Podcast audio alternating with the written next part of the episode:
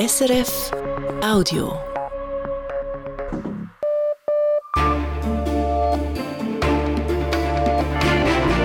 Radio SRF Echo der Zeit mit Ivan Lieberherr. Unsere Themen am Donnerstag, dem 1. Februar.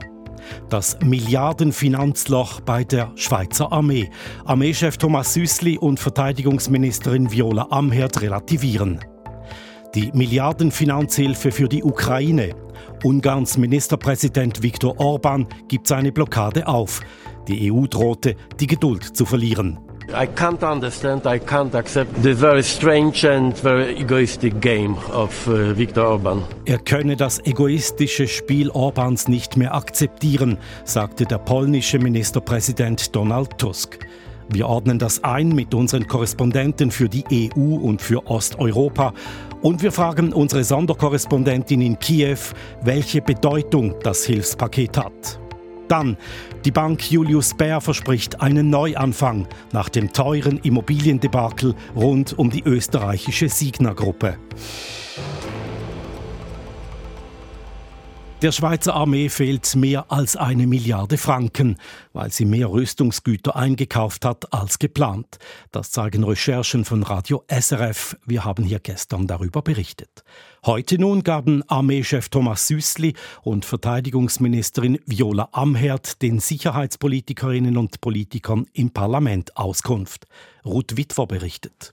Im Moment gibt es nicht mehr darüber zu sagen, außer dass es keine Lücke gibt.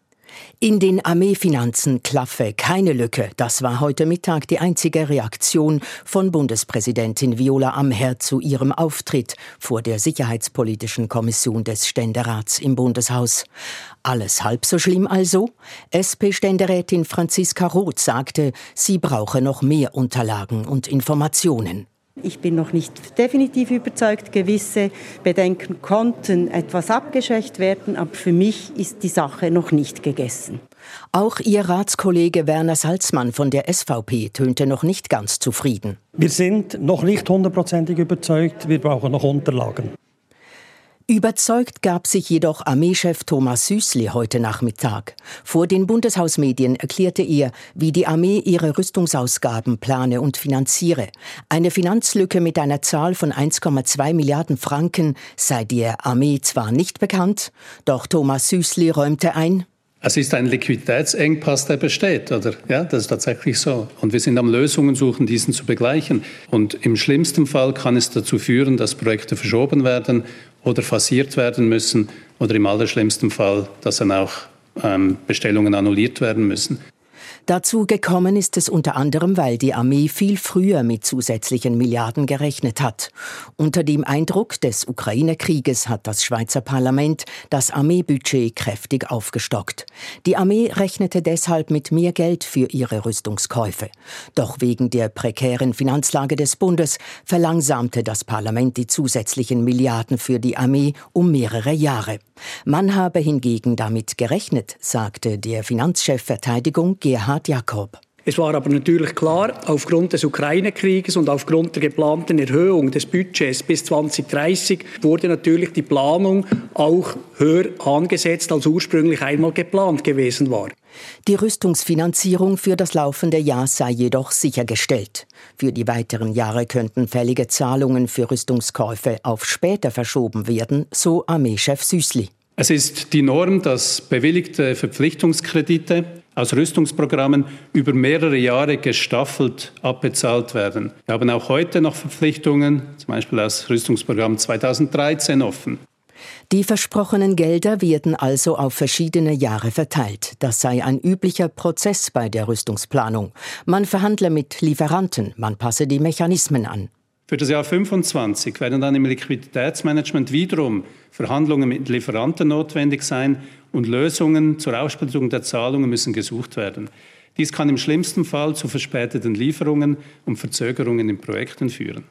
Erschwerend komme dazu, dass seit vielen Jahren die Betriebsausgaben, die Teuerung und auch die Kosten für die Digitalisierung ansteigen würden, so Thomas Süßli. Dieser Prozess des jährlichen Voranschiebens und Verhandelns und Lösungssuchen, der wird sich noch bis mindestens ins Jahr 28 wiederholen.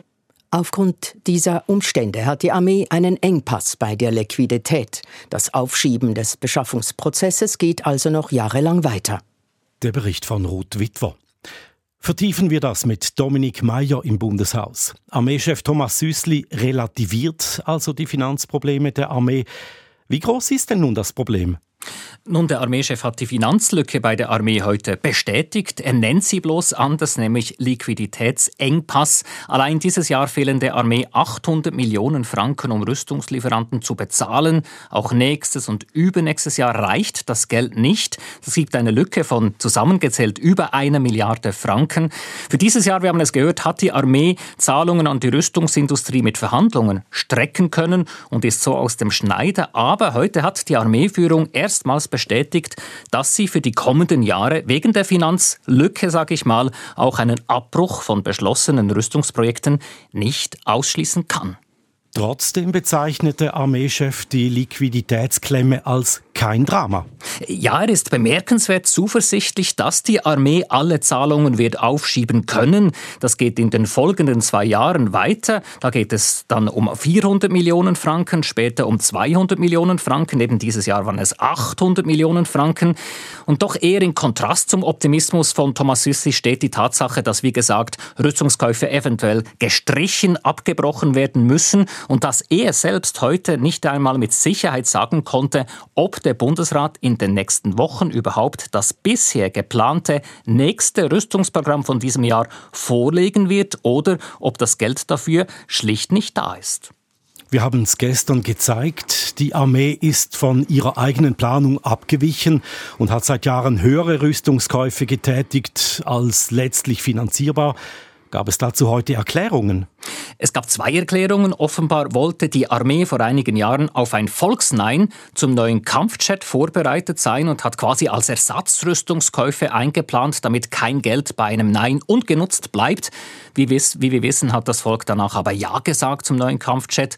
Und in Bezug aufs letzte Jahr macht der Armeechef geltend, man habe aufgrund eines ersten Parlamentsentscheids erwartet, dass die Armee rascher mehr Geld erhält. Allerdings war zum Zeitpunkt der Verabschiedung dieses Rüstungsprogramms durch den Bundesrat schon klar, dass eben dieser Bundesrat einen so raschen Anstieg der Finanzen nicht will. Und dem hat sich dann später auch eben das Parlament abgeschlossen und deshalb fehlt jetzt Geld.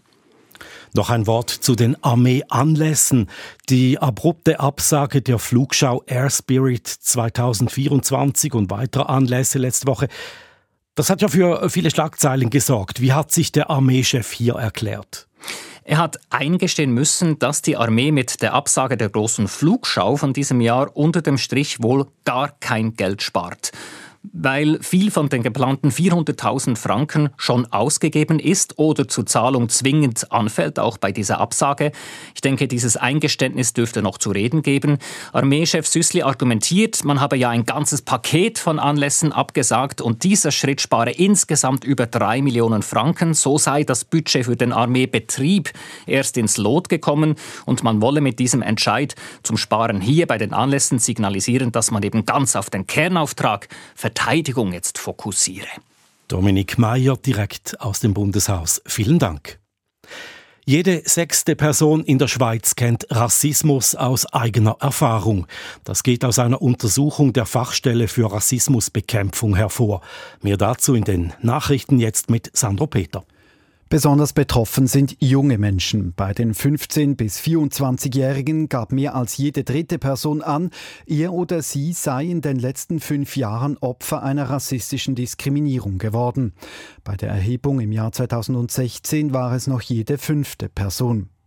Bei der Fachstelle für Rassismusbekämpfung heißt es, man gehe nicht davon aus, dass es tatsächlich mehr Fälle gebe, vielmehr seien die Menschen sensibler geworden für das Thema.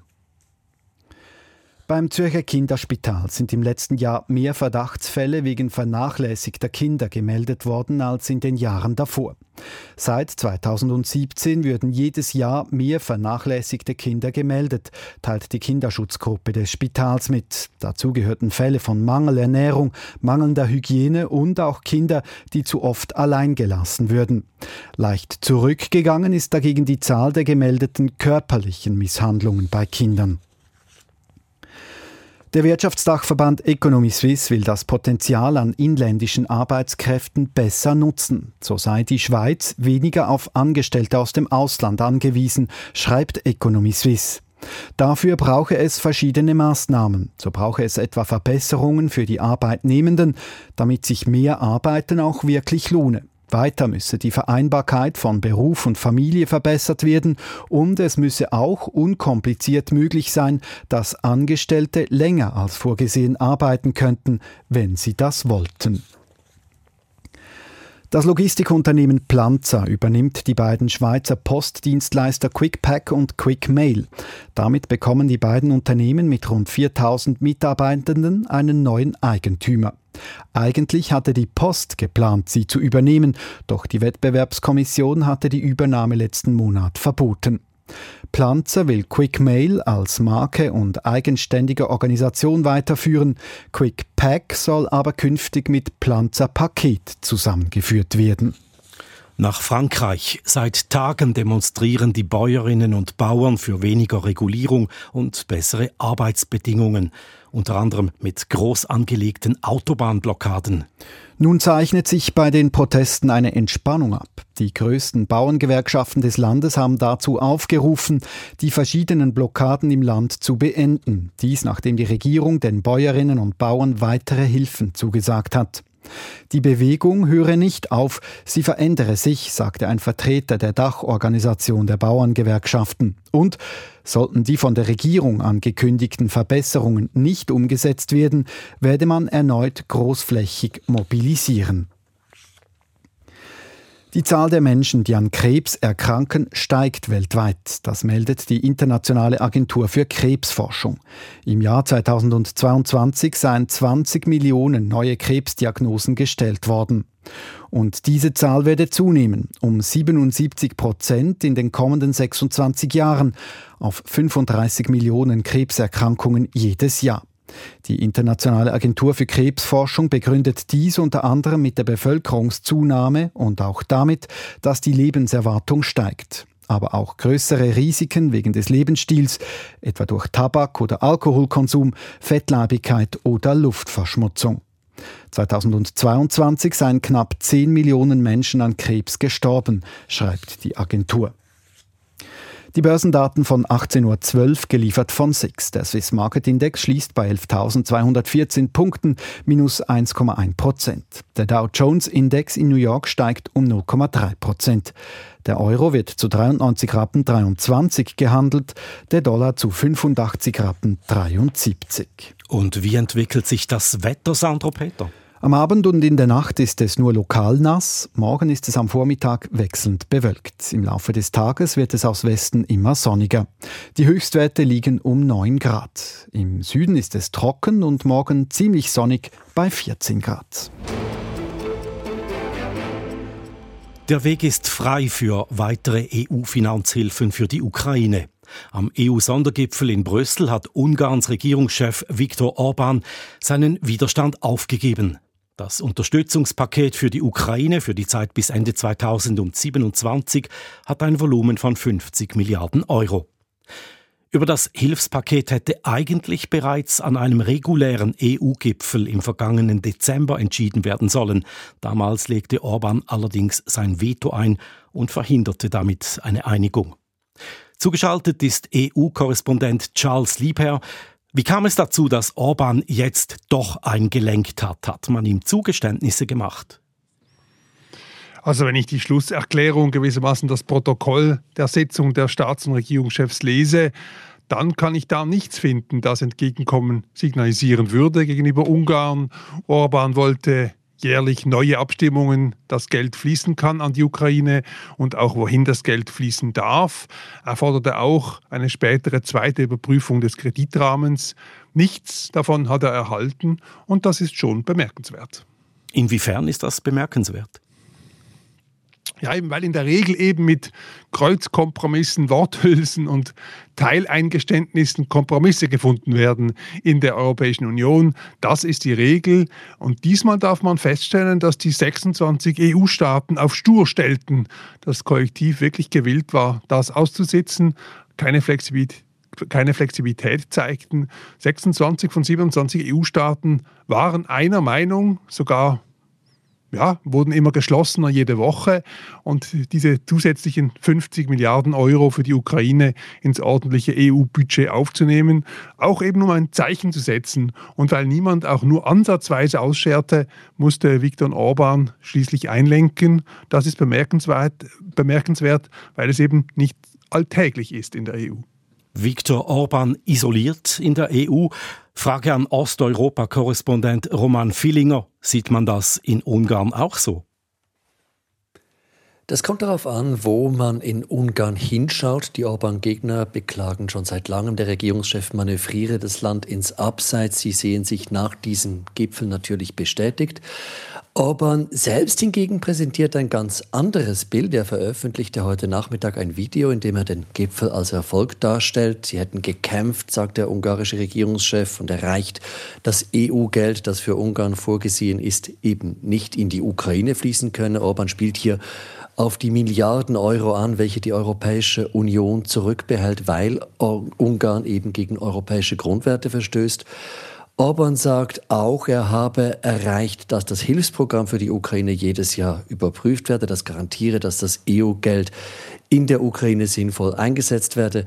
Und trotzdem vergleicht man das, was Orban heute in Brüssel offiziell erreicht hat, mit seiner Blockade, Androhung. Im Vorfeld muss man sagen, Orban musste heute klein beigeben. Eine Niederlage für Orban. Zahlt er einen Preis für seine Blockadepolitik? Kurzfristig zumindest zahlt Orban meiner Meinung nach keinen Preis. Klar, viele europäische Spitzenpolitiker sagen immer wieder, sie hätten genug von Orbans Blockaden und Provokationen, aber dann kommen sie ihm oft halt doch entgegen. Zum Beispiel hat die EU-Kommission im Dezember rund 10 Milliarden eingefrorene Euro für Ungarn freigegeben. Vergleichbares hat Orban heute zwar nicht erreicht, aber auch von diesem Gipfel gibt es Bilder, die ihn groß aussehen lassen. Ein bemerkenswertes Bild hat Viktor Orban heute Morgen selbst ins Netz gestellt. Es zeigt Orban in der Mitte, links von ihm der deutsche Bundeskanzler, rechts die italienische Ministerpräsidentin gegenüber der französische Präsident, der EU-Ratspräsident und die Präsidentin der EU-Kommission. Die Botschaft dieses Bildes an die Ungarinnen und Ungarn ist, die mächtigsten Politikerinnen und Politiker Europas versammeln sich rund um Viktor Orban, den Regierungschef eines kleinen, wirtschaftlich eher unbedeutenden Landes, und der diskutiert auf Augenhöhe. Das ist eine Machtdemonstration, dass aus seinem Nein zur Ukraine-Hilfe heute ein Ja wurde. Das kann Orban politisch locker wegstecken. Er hat in Ungarn derzeit schlicht keine ernstzunehmende Konkurrenz. Nochmals zurück nach Brüssel. Charles Liebherr, die nun beschlossenen 50 Milliarden, das sind Budgethilfen für die Ukraine. Wie geht es aber weiter mit der militärischen Unterstützung? Also das sind ganz neue Herausforderungen, die da auf die EU-Regierungen zukommen, sie auch direkt betreffen und man muss es sagen, auch finanziell herausfordernd werden. Sie müssen nämlich aufrüsten, massiv mit viel Geld das in schwierigen wirtschaftlichen Zeiten will heißen, sie müssen in ihren nationalen Budgets unpopuläre Prioritäten setzen, zugunsten eben höherer Ausgaben für die Verteidigung, um Waffen zu produzieren, die an die Ukraine geliefert werden können, aber auch um die eigenen Bestände aufzustocken. Das muss koordiniert erfolgen. Ich würde sagen, die einzige gute Nachricht in diesem Zusammenhang ist, dass Ungarn diesen Prozess nicht vollständig blockieren kann, aber jedes Land und auch die EU, EU insgesamt, alle müssen nun nun liefern, rasch liefern, um eben glaubwürdig zu bleiben bei ihrem Versprechen, die Ukraine auch militärisch zu unterstützen, um jeden Preis. Informationen, Einschätzungen von EU-Korrespondent Charles Liebherr und Osteuropa-Korrespondent Roman Villinger. Besten Dank. Der Weg ist also frei für weitere Finanzhilfen für die Ukraine. 50 Milliarden Euro erhält Kiew bis Ende 2027. Dort ist man natürlich erleichtert. Das hat mir unsere Sonderkorrespondentin Judith Huber gesagt. Sie befindet sich derzeit in Kiew. Ja, die Erleichterung ist groß und das hat ganz verschiedene Gründe. Denn zum einen ist man natürlich froh um das Signal, dass die EU einig und glaubwürdig ist in ihrer Unterstützung der Ukraine. Und zweitens braucht die Ukraine dieses Geld eben dringend, denn mit diesen Finanzhilfen werden der Staat und die Wirtschaft am Leben gehalten. Also man kann Löhne und Renten zahlen, man kann die Infrastruktur auch in abgelegenen und besonders vom Krieg betroffenen Gegenden aufrechterhalten. Der Staat bricht also nicht zusammen. Denn man muss wissen, alle Steuereinnahmen der Ukraine fließen ins Militär. Da bleibt nichts übrig für die anderen Aufgaben des Staates. Und schließlich ist diese Finanzierung auf mehrere Jahre angelegt und das gibt dem Land eine Perspektive und Sicherheit. Und Präsident Volodymyr Zelensky kann er innenpolitisch profitieren jetzt vom Entscheid der EU? Es kann sehr gut sein, dass der Präsident dadurch gestärkt wird. Ja, es sind ja zurzeit innenpolitisch eher unruhige Zeiten und Präsident Zelensky kann Erfolge sehr gut brauchen. Denn nach der ersten Einigkeit und dem Burgfrieden der ersten Kriegsmonate sind die politischen Streitereien in Kiew wieder voll ausgebrochen. Also das jüngste Beispiel sind diese Gerüchte um das Zerwürfnis zwischen Präsident Zelensky und dem Oberbefehlshaber der ukrainischen Armee, das ist Valeri Saluzhny. Und offenbar will Präsident Zelensky den Armeechef entlassen, obwohl dieser sehr populär ist und obwohl die Bevölkerung eigentlich nur möchte, dass diese beiden aktuell wichtigsten Männer des Landes gut zusammenarbeiten. Worum geht es denn bei diesem Machtkampf zwischen Zelensky und Saluzhny? Es geht einerseits darum, dass der Armeechef die Lage an der Front weniger positiv, gewisse Leute würden sagen realistischer einschätzt als Zelensky. Und außerdem gibt es eine Uneinigkeit bei der aktuell äh, wichtigen Frage der Mobilisierung zusätzlicher Soldaten. Der Armeechef sagt, die Armee brauche bis zu einer halben Million zusätzlicher Männer und der Präsident wiederum meint, das sei nicht machbar. Also das sind die tatsächlichen und konkreten Meinungsverschiedenheiten im Moment. Aber man geht hier eben auch davon aus, dass Zelensky die große Popularität und Beliebtheit des Armeechefs ungern sieht. Denn hier wächst ihm ein politischer Konkurrent heran und dessen Höhenflug will er wohl offenbar stoppen. Judith Huber, Sie sind derzeit in Kiew. Sie sind in den letzten Tagen durch die Ukraine gereist, den Westen des Landes. Sie haben mit vielen Leuten gesprochen. Wie beurteilen Sie deren Gemütslage? Was treibt die Menschen um? Mir scheint schon, dass nach bald zwei Jahren Krieg die Ermüdung groß ist. Das Adrenalin der ersten Monate ist weg. Es zeigt sich, der Krieg könnte noch lange dauern.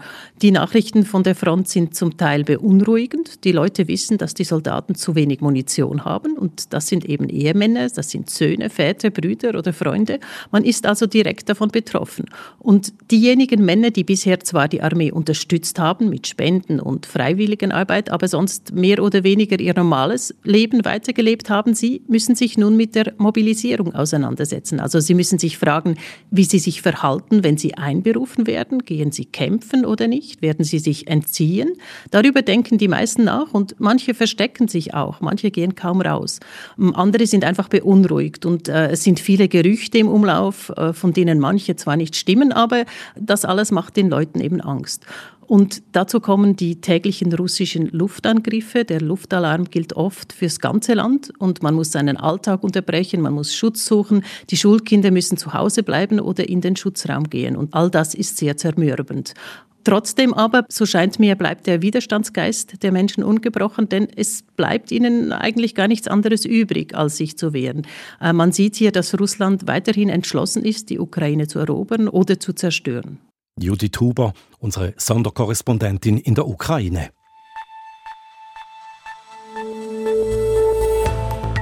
Das ist das Echo der Zeit von Radio SRF. Hier geht's weiter mit dem Chef der Bank Julius Baer, der seinen Hut nimmt wegen der Benko Immobilienaffäre.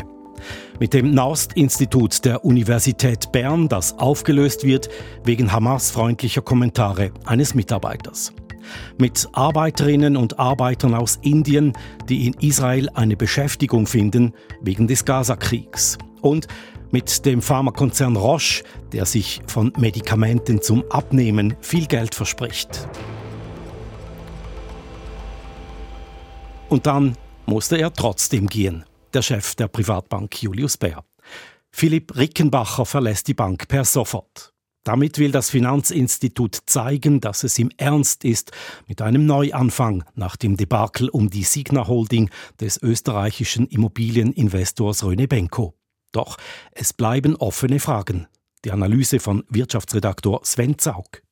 Jetzt ist er weg, gestolpert über den 600 Millionen Franken Kredit an Immobilienkönig Röne Benko.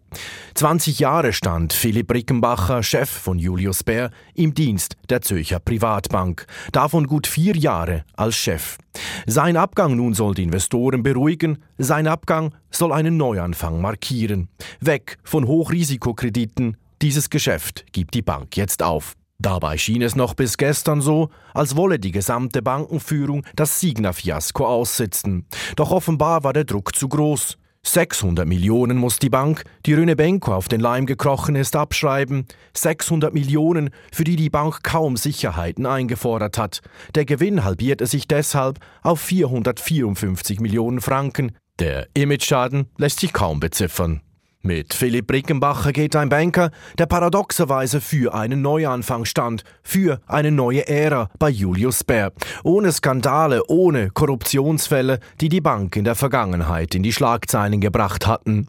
Hin zu einem risikobewussten Banking. Doch auch die Ära Rickenbacher geht nun mit einem Knall zu Ende.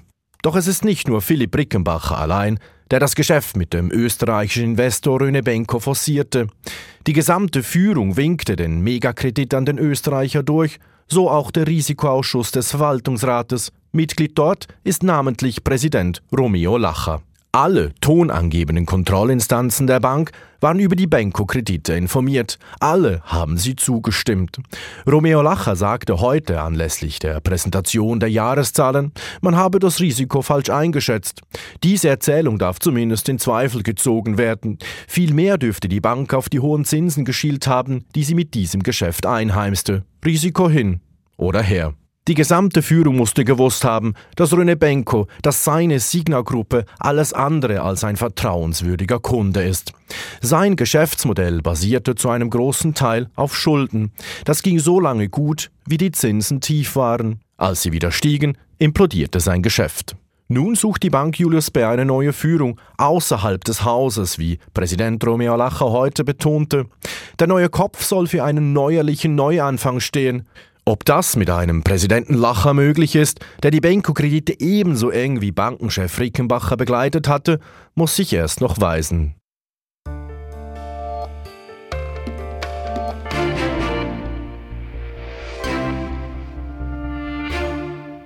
Das Institut für Studien zum Nahen Osten und zu muslimischen Gesellschaften an der Universität Bern war lange Zeit ein kleines, aber renommiertes Institut. Damit ist es vorerst vorbei. Die Universität löst die Lehr- und Forschungseinrichtung nämlich auf. Der Entscheid steht im Zusammenhang mit den Terroranschlägen der Hamas vom 7. Oktober. Thomas Pressmann mit den Hintergründen.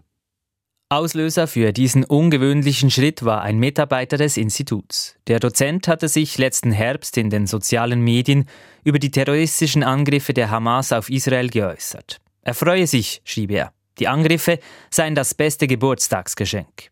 Die Universität entließ ihn fristlos, doch das beruhigte die Situation noch nicht. Studierende und Mitarbeitende des Instituts äußerten Kritik und es gab politischen Druck von Seiten des Kantonsparlaments. Eine externe Untersuchung kommt nun zum Schluss, dass einiges im Argen liegt. Wissenschaftlich sei zwar vieles gut gemacht worden, aber es gäbe Schwachpunkte, gerade auch bei der Struktur und Führung des Instituts. Nicht nur ist der entlassene Mitarbeiter der Ehemann der Co-Leiterin, Studierende und Mitarbeitende berichten von einem schlechten Klima. Zum Teil ist auch von Vetternwirtschaft die Rede. Zudem sei wissenschaftlich nicht immer sauber gearbeitet worden. Rektor Christian Leumann sagt dazu, was problematisch ist aus meiner Sicht, nicht nur als Rektor, sondern auch als Forschender, ist die Vermengung und die unklare Abgrenzung zwischen wissenschaftlicher Freiheit, Wissenschaftlichkeit und persönlicher Haltung respektive politischer Haltung. Etwas, was die Universität Bern so nicht toleriert. Deshalb wird nun die Reißleine gezogen. Der ganze Fachbereich Nahost und muslimische Gesellschaften an der Universität Bern wird neu organisiert. Rund 90 Personen sind betroffen, ein großer Teil von ihnen Studentinnen und Studenten. Die Universität will Hand bieten, dass sie ihr Studium fortsetzen können. Die umstrittene Co-Leiterin darf an der Universität bleiben, erhält jedoch eine Abmahnung. Viele Studierende haben schon vor den Äußerungen des Dozenten zum 7. Oktober von schwierigen Zuständen am Institut gesprochen. Deshalb ist unklar, warum die Universität erst jetzt reagiert und dann gleich das Institut auflöst. Rektor Christian Leumann sagt, wir sind eine Universität mit über 19.000 Studierenden, wir haben über 7.000 Mitarbeitende und ich kann einfach im Moment nur sagen, bis zu uns hinauf in die Universitätsleitung ist nichts gelangt, das die Tragweite hätte, genauer hinzuschauen. Nun aber sei Zeit zum Handeln. Für die Universität ist klar, dass die Themenbereiche Naher Osten, muslimische Kulturen und orientalische Sprachen weiterhin ihren Platz an der Universität haben sollen. Wie genau wird in den nächsten Monaten geprüft. Das ist das Echo der Zeit am Donnerstagabend. In den nächsten Minuten berichten wir von Arbeiterinnen und Arbeitern aus Indien, die in Israel ihr Glück suchen, und von Pharmakonzernen, die mit Medikamenten zum Abnehmen neue Märkte suchen. Indien will 10.000 Arbeiter und Arbeiterinnen nach Israel entsenden, obwohl dort Krieg herrscht. Sie sollen dort palästinensische Arbeitskräfte ersetzen, die Israel nicht mehr beschäftigt wegen der Terroranschläge der Hamas im vergangenen Oktober. Indische Gewerkschaften kritisieren das, doch angesichts der hohen Jugendarbeitslosigkeit und extrem niedriger Löhne gibt es für viele indische Arbeitskräfte kaum Alternativen. Südasien-Korrespondentin Maren Peters. Hunderte arbeitssuchende Inder warten, warm eingepackt gegen die Kälte, vor dem Rekrutierungszentrum in der nordindischen Stadt Rohtak. Sie alle hoffen auf einen Arbeitsplatz als Bau- oder Feldarbeiter in Israel. Wir sind arbeitslos und in Indien finden wir keine Arbeit, sagt Vikas Kumar, ein junger Mann mit Schnauz, dem Fernsehsender Al Jazeera. Ein anderer Bewerber sagte dem indischen Fernsehsender India Today, es gibt hier schon einige Angebote, aber die Bezahlung ist viel schlechter als in Israel. Bauarbeiter Anup Singh zum Beispiel erwartet in Israel 1600 Dollar pro Monat für die gleiche Arbeit, eine viermal höhere Bezahlung als in Indien.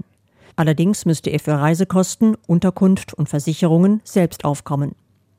Viele Inderinnen und Inder wären froh, überhaupt eine Stelle zu finden, denn obwohl Indiens Wirtschaft stark wächst, ist die Arbeitslosigkeit hoch. Bei den unter 25-Jährigen sind mehr als 40 Prozent ohne Arbeit. Daneben gibt es hunderte Millionen auch gut ausgebildete Menschen in Indien, die in prekären Verhältnissen für sehr wenig Geld arbeiten. Auf dem Feld der Familie, als Gemüseverkäuferinnen in der Stadt oder Taxifahrer um überhaupt irgendwie über die Runden zu kommen.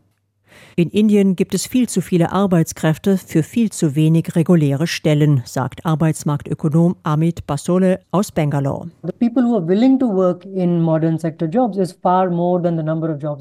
Dadurch hätten Arbeitgeber in Indien sehr viel Macht und könnten es sich leisten, sehr niedrige Löhne zu zahlen.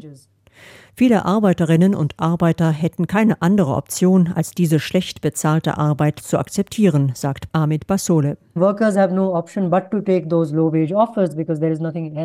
diese Leute sei die Migration nach Israel eine interessante Option. Die indischen Gewerkschaften allerdings halten gar nichts von der Arbeitsmigration Richtung Israel. This is irrational and this is unjust to replace es ist irrational und ungerecht, palästinensische Arbeiter durch indische zu ersetzen, sagt Tapan Kumar Sen, Chef der indischen Dachgewerkschaft Center of Indian Trade Unions. Israel habe palästinensische Arbeiter entlassen und verübe einen Genozid an den Palästinensern. Indien dürfe diese Politik nicht unterstützen. Vor dem Krieg arbeiteten rund 90.000 Palästinenserinnen und Palästinenser auf Israels Baustellen. Aber nach dem Angriff der Hamas auf Israel Anfang Oktober hat Israel Tausende entlassen. Der indische Gewerkschaftsboss Tapan Kumar Sen hat noch ein weiteres Problem mit der Entsendung von Indern. Israel ist eine Konfliktregion. Indische Arbeitskräfte werden dort als Kanonenfutter missbraucht. Und die indische Regierung tut nichts, um sie zu schützen. Darum hätten die Gewerkschaften den Premierminister in einem offenen Brief aufgefordert, die Entsendepläne zu stoppen. Die Regierung habe bis heute nicht geantwortet, sagt Sen. Ein Regierungssprecher äußerte sich in einer Fragerunde zu der geplanten Entsendung. Demnach hat Indien schon vor dem Krieg ein Migrationsabkommen mit Israel abgeschlossen. Schon jetzt arbeiteten rund 13.000 Inderinnen und Inder in Israel, vor allem im Pflegebereich. Mit dem Abkommen wolle die Regierung sicherstellen, dass die Rechte der Menschen, die zum Arbeiten nach Israel gingen, geschützt würden, sagte der Sprecher. Für viele indische Arbeitssuchende scheint die Sicherheit allerdings zweitrangig zu sein. Ich bin mir des Risikos in Israel bewusst, sagte Rotash Kumar, ein arbeitsloser junger Historiker aus dem Bundesstaat Haryana, der Zeitung Times of India. Aber es ist besser, in Israel bei der Arbeit zu sterben, als in Indien an Hunger, weil es hier keine Arbeit gibt.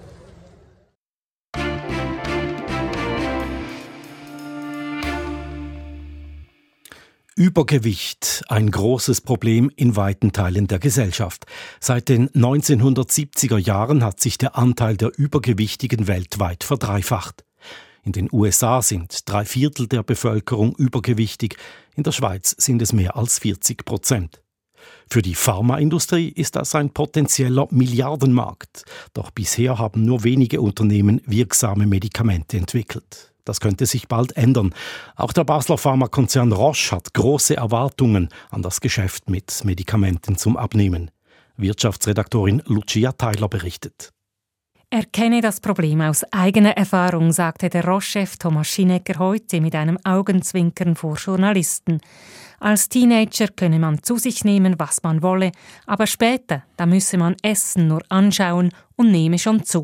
Das habe auch mit der Muskelmasse zu tun, die mit zunehmendem Alter abnehme.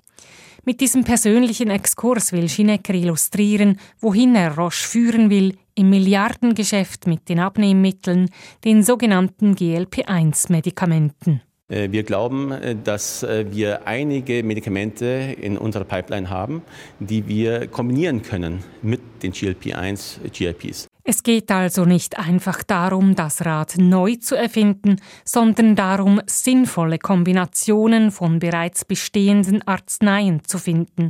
Und hier kommt Ginekes persönliche Erfahrung mit den Muskeln ins Spiel. Ein Hauptproblem mit diesen äh, GLP-1 ist, dass äh, man nicht nur Fett verliert, man verliert auch Muskelmasse. Und wenn man die Muskelmasse verliert, dann hat man das Problem, dass der Grundumsatz, der Kalorienverbrauch dann reduziert ist. Und deswegen nehmen die Leute dann auch ganz, ganz schnell wieder zu, wenn sie dieses Medikament nicht mehr bekommen. Was also wäre, wenn neuere Abnehmmoleküle kombiniert würden mit Muskelschwundpräparaten? Vielleicht ließe sich daraus ein Diätmedikament entwickeln, dank dem Patientinnen und Patienten keine Muskeln verlieren. Wohlgemerkt, noch sind das nur Wunschvorstellungen von Roche. Der Pharmakonzern hat erst kürzlich ein Unternehmen namens Carmot dazugekauft, das nach Abnehmmedikamenten forscht. Fertig entwickelt sind noch keine. Damit steht Roche weit zurück hinter den Konkurrentinnen, die bei den Schlankmachern den Ton angeben. Das sind die dänische Diabetesspezialistin Novo Nordisk und die amerikanische Eli Lilly lohnt es sich trotzdem, jetzt noch auf diesen Zug aufzuspringen? Analyst Fabian Wenne von der Bank Julius Baer sagt, es kann funktionieren. Es ist natürlich ähm, ein sehr später Zug. Man muss sich ähm, gewahr sein, dass Lilly und Novo natürlich auch diese Strategien verfolgen und nicht untätig sein werden. Und sie sind aktuell schon am Markt und können bis Ende des Jahrzehnts natürlich sehr viel Umsatz generieren und Cashflow und diesen auch reinvestieren und Patientinnen und Patienten an sich binden. Denn so sieht es aktuell aus, diese Medikamente müssen lebenslänglich genommen werden. Es sei denn, es werden bessere entwickelt. Darum gehe es derzeit im Pharmamarkt für Abnehmmedikamente, bereits an den Verbesserungen von morgen zu tüfteln und nicht einfach die anderen zu kopieren. Es ist natürlich weniger ein Aufholen, als dass man tatsächlich ähm, antizipiert, wo geht die Reise hin kann man dort einsteigen, wo dann die aktuellen Bewerber sein werden in acht Jahren beispielsweise. Roche habe mit der Idee von Kombinationen den richtigen Riecher, sagen Experten, denn das Umsatzpotenzial für Abnehmmedikamente ist mit mindestens 100 Milliarden Dollar riesig. Es gibt Platz für kreative neue Ansätze und neue Formen, Tabletten statt die heute gebräuchlichen Spritzen zum Beispiel. Doch trotz aller möglichen Innovationen, so schnell ist das Problem Übergewicht nicht vom Tisch. Pharmaprodukte alleine können das nicht stemmen. Gesündere Ernährung schon im Kindesalter und genügend Bewegung müssten Teil der Kur sein. Lucia Tyler. Das war das Echo der Zeit vom Donnerstag, dem 1. Februar mit Redaktionsschluss um 18.39 Uhr. Verantwortlich für diese Ausgabe Lukas Schneider, für die Nachrichten Manuel Risi und am Mikrofon war Ivan Lieberherr. Das war ein Podcast von SRF.